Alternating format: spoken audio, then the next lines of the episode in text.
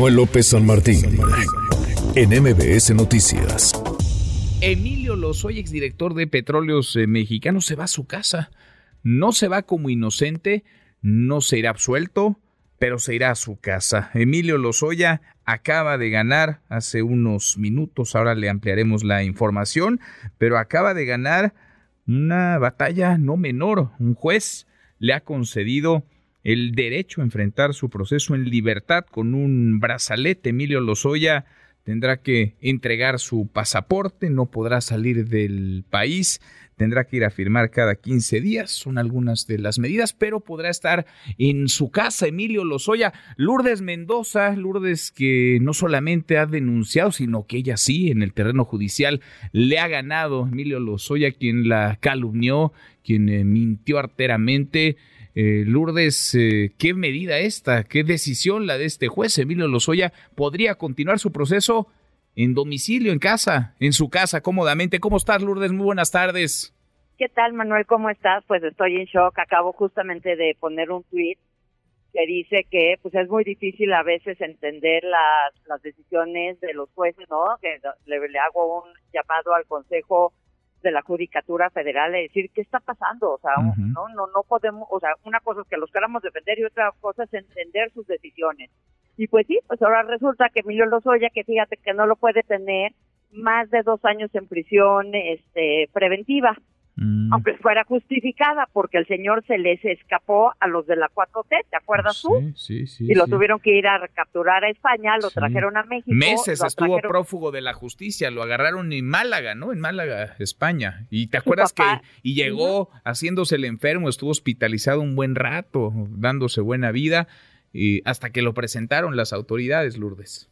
Así es, su papá lo entregó, eso lo supimos después de que escuchamos una grabación entre el fiscal de la República, Gert Manero, con su papá para ver cómo podían regresar a su mamá a México, ¿no?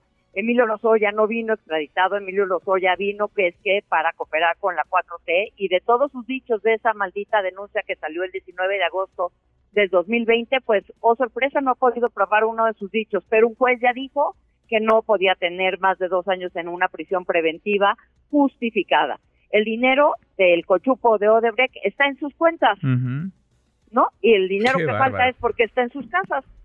Y pues ya dijeron que pobrecito, y como bien dices tú, y creo que te falta un punto bien importante, no nada más lo llevaron a un hospital, sino lo volaron en un helicóptero de la policía judicial. Con un señuelo, te acordarás, yo recuerdo aquella noche, porque nos quedamos muchas horas esperando la salida de Emilio Lozoya en la, en la televisión y con un señuelo distrajeron, como si Emilio Lozoya viajara en una camioneta, cuando él, él iba volando en un helicóptero al Hospital Ángeles del Pedregal. Así es, y tenía además camiones de la policía, de la Guardia Nacional cuidándolo, cuidando a, eh, el hospital. Y no nada más es eso, tenemos otra otra resolución del Poder Judicial en donde también nos dejó helados cuando dijo un juez, ah no, como Ancira ya pagó lo de lo de agronitrogenado, no, pues ya hay que cerrar esta carpeta y ya Emilio no tiene ninguna responsabilidad. Ancira lo puedes haber acusado de este haber le dado un cochupo a Emilio Lozoya, de haber vendido caro, pero pues quien vende siempre quiere vender muy caro su amor.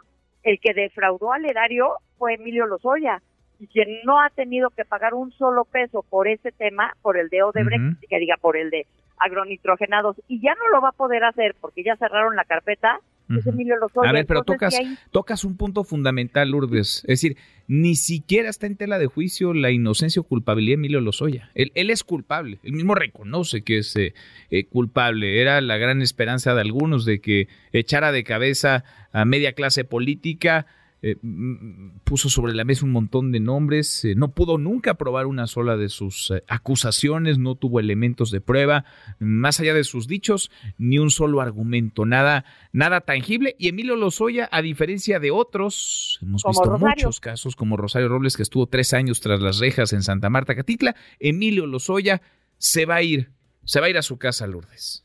Se va a ir a su casa, ya dicen que es prisión domiciliaria, la mamá tenía prisión domiciliaria pero se la cambiaron, ¿te acuerdas? Ya nada más a un brazalete y su hermana sigue huida. Entonces, pues increíble la justicia de nuestro país.